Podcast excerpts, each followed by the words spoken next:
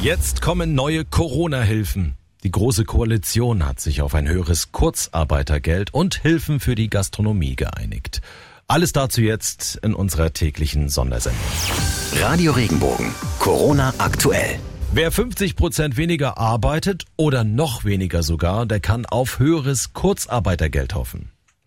Die Bundesregierung hat hart verhandelt gestern und sich auf eine Staffellösung geeinigt. Ab dem vierten Monat in Kurzarbeit steigt das Geld, das der Staat zuschießt, von 60 auf 70 Prozent des Nettolohns. Und wer dann in den siebten Monat der Kurzarbeit geht, der bekommt 80 Prozent des Nettolohns vom Staat. Die Chefin der Grünen, Katrin Göring-Eckert, stört im NTV-Interview. Dass man gerade bei denen, die ganz wenig haben, nicht mehr draufgelegt hat, das finde ich ein echtes Problem, weil die brauchen ja sofort Geld. Die Miete bleibt und alle anderen Verpflichtungen bleiben ja auch. Insofern, damit bin ich nicht zufrieden. Ich finde gut, dass es, was die Digitalisierung angeht, ähm, mehr Hilfen geben soll für Schülerinnen und Schüler. Und wir bleiben bei mehr. Mehr Hilfen auch für Schülerinnen und Schüler. Was steckt dahinter?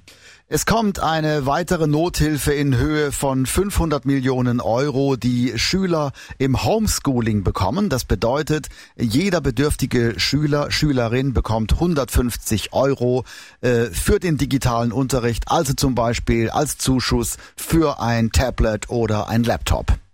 Für die Gastronomie hat die Bundesregierung jetzt auch eine Unterstützung. Da müssen Gastronomen für Speisen, die sie kaufen, nur noch 7% Mehrwertsteuer zahlen. Ja, das gilt bis Mitte kommenden Jahres, ist aber aus Sicht von Katrin Göring-Eckert, der Grünen-Chefin hier nochmal bei NTV, keine ideale Lösung. Naja, ich bin da sehr ambivalent, weil im Moment nützt die Mehrwertsteuersenkung überhaupt gar keiner Gastronomie. Das nützt ja erst dann, äh, wenn die Läden auch aufmachen. Und insofern äh, bin ich da sehr skeptisch. Ich glaube, da wäre besser, jetzt zu sagen, es gibt eine Direkthilfe äh, und dann kann man auch über solche Maßnahmen reden. Aber trotzdem, die Gastronomie braucht Hilfe, sie braucht jetzt Hilfe. Hilfe. Und ich würde sagen, sie braucht eher direkte Hilfe. Und noch was wurde beschlossen, wer in dieser Corona-Krise seine Arbeit verliert, der bekommt mehr Zeit. Man bekommt drei Monate länger Arbeitslosengeld 1, bevor man dann in Hartz IV abstürzen würde. Und jetzt hat also doch ganz Deutschland ab nächsten Montag die Maskenpflicht in Bussen und Bahnen und beim Einkaufen. Auch wenn der Weltärztepräsident Frank Ulrich Montgomery das nicht wirklich gut findet. Montgomery sagt, die Maske sei gefährlich. Er hat da zwei Bedenken. Nummer eins, in dem normalen Stoff, den wir jetzt alle für die Masken nutzen, wenn wir sie nähen, äh, da kann sich das Virus konzentrieren und wenn man dann die Maske abnimmt und dabei damit die Gesichtshaut berührt, dann kann man sich ganz schnell infizieren, sagt der Ärztepräsident. Und sein zweites Bedenken, die Menschen vergessen einfach, wenn sie Maske tragen, Abstand zu halten. Trotzdem haben wir die Pflicht, die zu tragen. Was sollen wir da jetzt genau beachten dann? Also das muss man nochmal aufgreifen, äh, was äh, Montgomery da sagt, der Ärztepräsident. Das ist natürlich ganz richtig. Es ist einfach sehr wichtig, dass man weiter an den Mindestabstand von anderthalb Metern denkt und sich auch weiter regelmäßig die Hände wäscht. Man muss die Maske quasi als zusätzlichen Schutz verstehen. Das sagt auch das Robert Koch Institut. Außerdem gilt, die Maske maximal einen Tag tragen. Dann muss sie gereinigt werden, also zum Beispiel in der Waschmaschine bei 60 Grad, noch besser bei 95 sagen manche.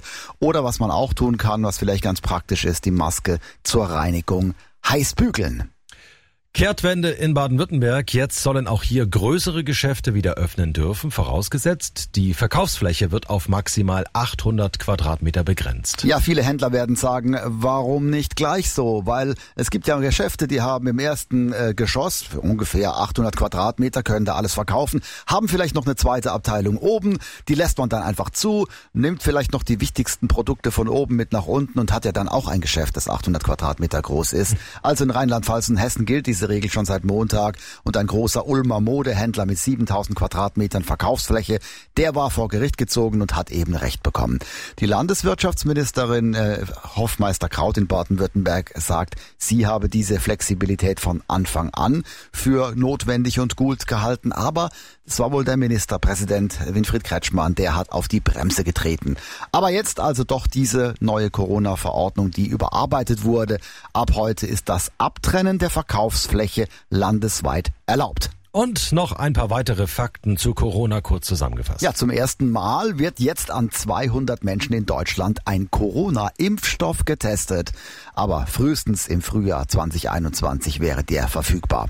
Heidelberg und der Rhein-Neckar-Kreis erleben weiter mehr Heilungen als Neuinfektionen. Im Rhein-Neckar-Kreis kamen gestern zwei Erkrankungen dazu.